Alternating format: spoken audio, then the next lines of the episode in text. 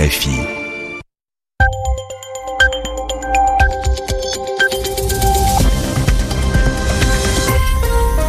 Radio France Internationale, il est 20h en temps universel, 22h ici à Paris. Florent Guignard.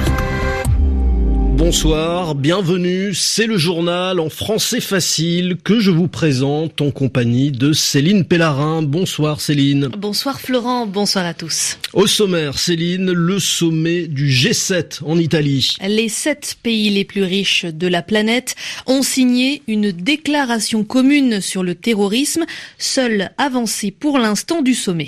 Un bombardement de la coalition internationale contre l'organisation État islamique en Syrie, de nombreux civils tués, des familles de djihadistes. La riposte de l'Égypte après un attentat contre des chrétiens. Plusieurs camps de djihadistes en Libye ont été bombardés. Enfin, le festival de Cannes qui touche à sa fin avec la projection ce soir d'un film consacré au terrorisme. On y revient toujours. Le journal en français facile. On commence ce journal avec le sommet du G7 qui se tient en Italie, à Taormina, c'est en Sicile. Le G7, c'est euh, tous les ans le rassemblement des dirigeants des sept pays les plus riches de la planète, en tout cas les pays occidentaux, États-Unis, Canada, Japon, Allemagne, France, Royaume-Uni et Italie. Un sommet un peu particulier cette année puisque plusieurs chefs d'État ou de gouvernement y participent pour la première fois. C'est le cas notamment d'Emmanuel Macron et de Donald Trump et les regards se portent sur le président des États-Unis, toujours aussi imprévisible sur la question importante du climat. On ne sait toujours pas ce qu'il pense et ce qu'il compte faire. Les États-Unis vont-ils quitter l'accord de Paris comme Donald Trump l'avait promis pendant sa campagne? À Taormina, la chancelière allemande Angela Merkel a parlé d'un débat polémique. Et il y a quand même eu une avancée pour cette première journée du G7, une déclaration commune sur la lutte contre le terrorisme. Et les pays du G7 appellent notamment les géants de l'Internet qui deviennent d'une certaine manière plus puissants que les États à se mobiliser davantage dans la lutte contre les contenus terroristes, vidéos ou forums par exemple. Envoyé spécial à Taormina, Romain Le Maresquier. La principale nouveauté dans ce texte, c'est cet appel lancé aux différents acteurs du web afin qu'ils se mobilisent davantage dans la lutte contre le terrorisme. C'était la principale demande de Theresa May, la première ministre britannique, dont le pays a été frappé cette semaine par un attentat à Manchester. Une première ministre qui a écourté son séjour ici à Taormine suite à cet attentat et qui a tenu à rappeler à ses homologues que cette lutte était en train de passer du champ de bataille à Internet. Le G7 appelle les fournisseurs Internet et les réseaux sociaux à accroître substantiellement leurs efforts pour résoudre le problème des contenus terroristes. Ce texte avait été préparé en amont du sommet, mais les dirigeants présents ici ont souhaité aller plus loin, rajoutant cette référence aux fournisseurs Internet et également aux réseaux sociaux. Le G7 encourage ce secteur à agir urgemment en développant et partageant de nouveaux outils à même de détecter des contenus incitant à la violence.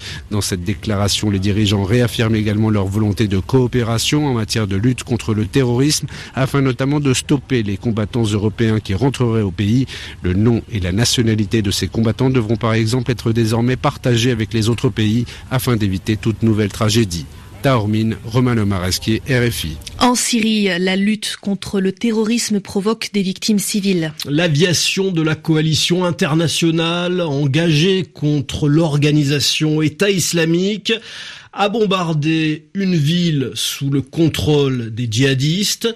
Mais selon l'Observatoire syrien des droits de l'homme, ce sont principalement des civils qui ont été tués, des familles de djihadistes.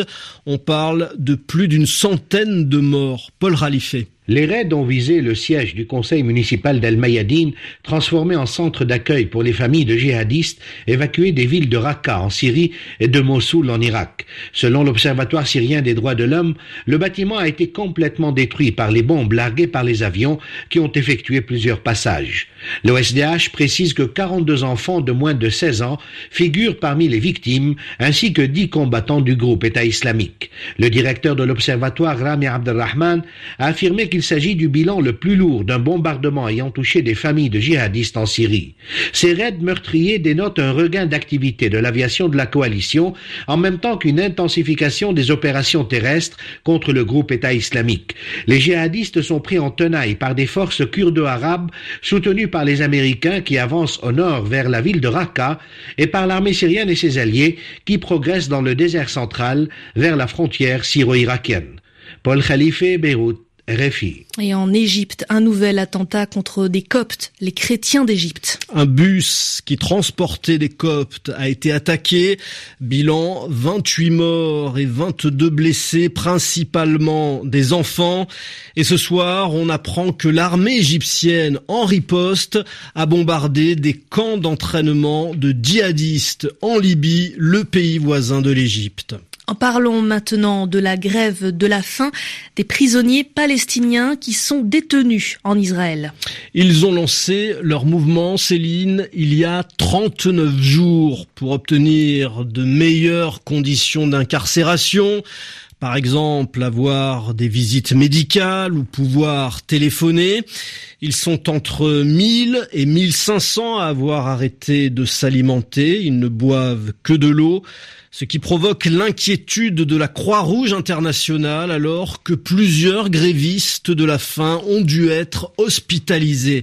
RFI Jérusalem, Guilhem Deltey. L'autorité pénitentiaire israélienne garde le silence sur cette grève de la faim, mais des organisations palestiniennes, elles, évoquent désormais une détérioration de la santé de nombreux détenus participant au mouvement et l'hospitalisation ces derniers jours de dizaines d'entre eux.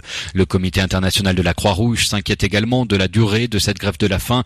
Dans un communiqué il indique que ces médecins ont pu rendre visite à tous les détenus ayant cessé de s'alimenter. Ils suivent leur situation de près, assure le CICR, et le chef de la santé de l'antenne locale de l'organisation dit désormais craindre de potentielles conséquences irréversibles sur la santé des grévistes. D'un point de vue médical, nous entrons dans une phase critique, poursuit-il.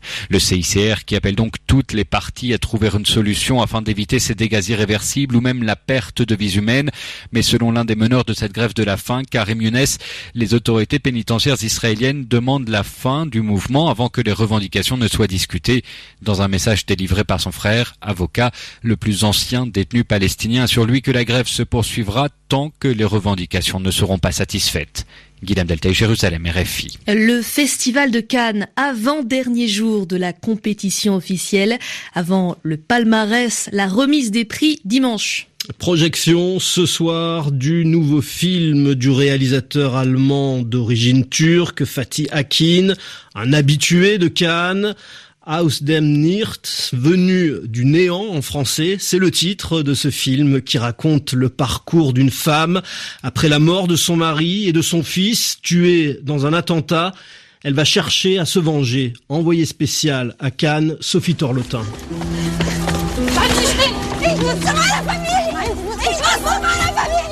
Hambourg, une famille unie dont le bonheur explose en un instant.